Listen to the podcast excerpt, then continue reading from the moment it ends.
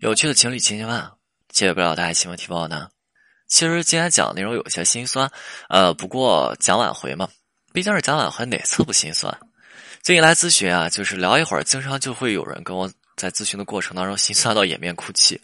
我相信很多男生在决定去和自己女朋友步入亲密关系的时候，一定不仅仅只是因为女生长得漂亮吧？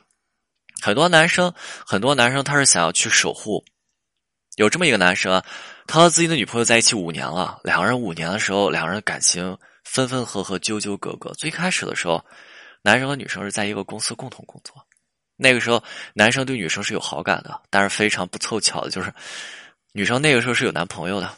男生非常的无奈，男生跟我说：“老师，我是有底线的，所以那个时候我只能默默的祝福他。”一段时间之后，女生给男生介绍了一个女姑娘，这是一个老好人性格的男生，他不会去处理情感问题啊。这个男生也不懂得拒绝，所以男生想着，那既然你给我介绍，我也先相处一段时间吧。直到有一天，女生当时的男朋友因为生活的重担、工作的压力以及亲人的离去，开始自暴自弃，不回家了，整夜的在外通宵喝酒玩游戏。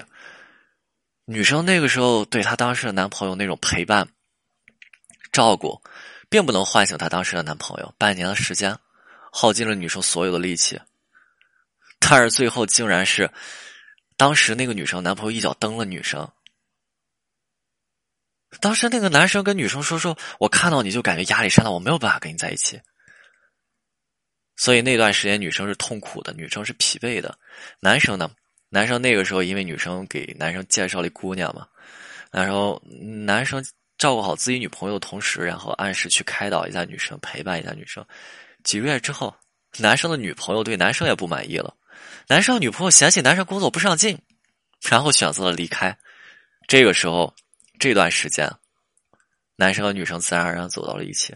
最开始两个人相处真的很用心，男生舍不得女生操劳。当然，我们都知道，男生基本上都是懒的。这个男生也继承了广大男生的那优良传统，对吧？自己住的时候，那碗吃完饭那碗可以放一个星期都不洗。当然，两人在一起之后，男生呢开始去尝试洗，但是男生想了想。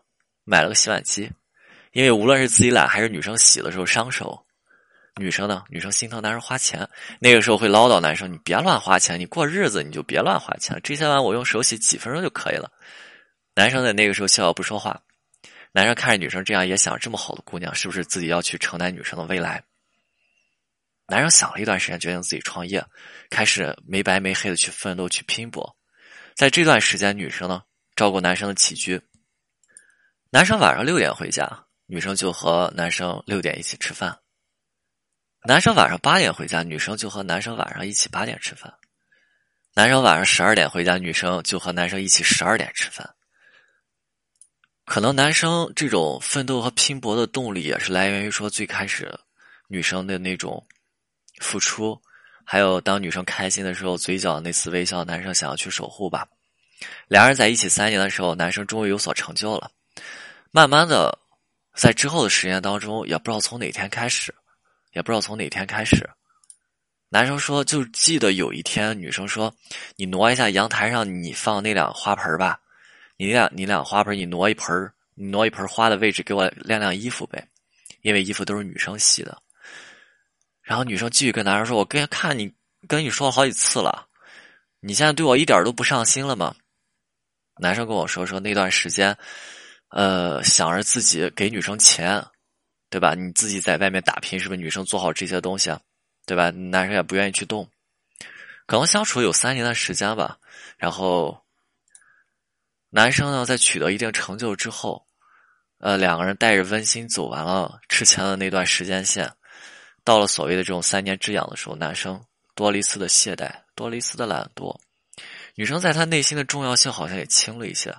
男生想着。你看，我为你做了这么多，你这些小事情你就不要来烦我了。从那天开始，女生总是想要去在男生身上挑出一些小毛病。为什么？因为女生从那天开始已经没有安全感了。我们都知道，我们人从原生家庭当中一直在追寻两样东西：一样是我在这个家庭当中是安全的，也就是安全感；那另一样呢，在父母身上寻找，哎呀，我在爸爸妈妈心里是重要的。我们在爱情当中也在寻找这两样东西：安全感以及我在我伴侣的心中是重要的。在那段时间，女生感受不到啊男生对自己的那种关注，女生感受不到自己在男生心里那种重要的地位了。就是我让你帮我挪一下花盆，我去给你晾一下衣服，你都不愿意去做。你看，我让我我我去拖个地，你你连脚都懒得去抬。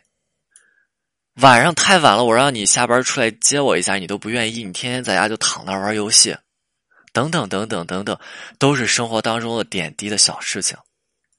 这时候的男生真的就像他的年龄一样，事业稳定了，就是整个人感觉也像步入中年了。如果可能，这个时候进行一个排序，女生和工作放一起。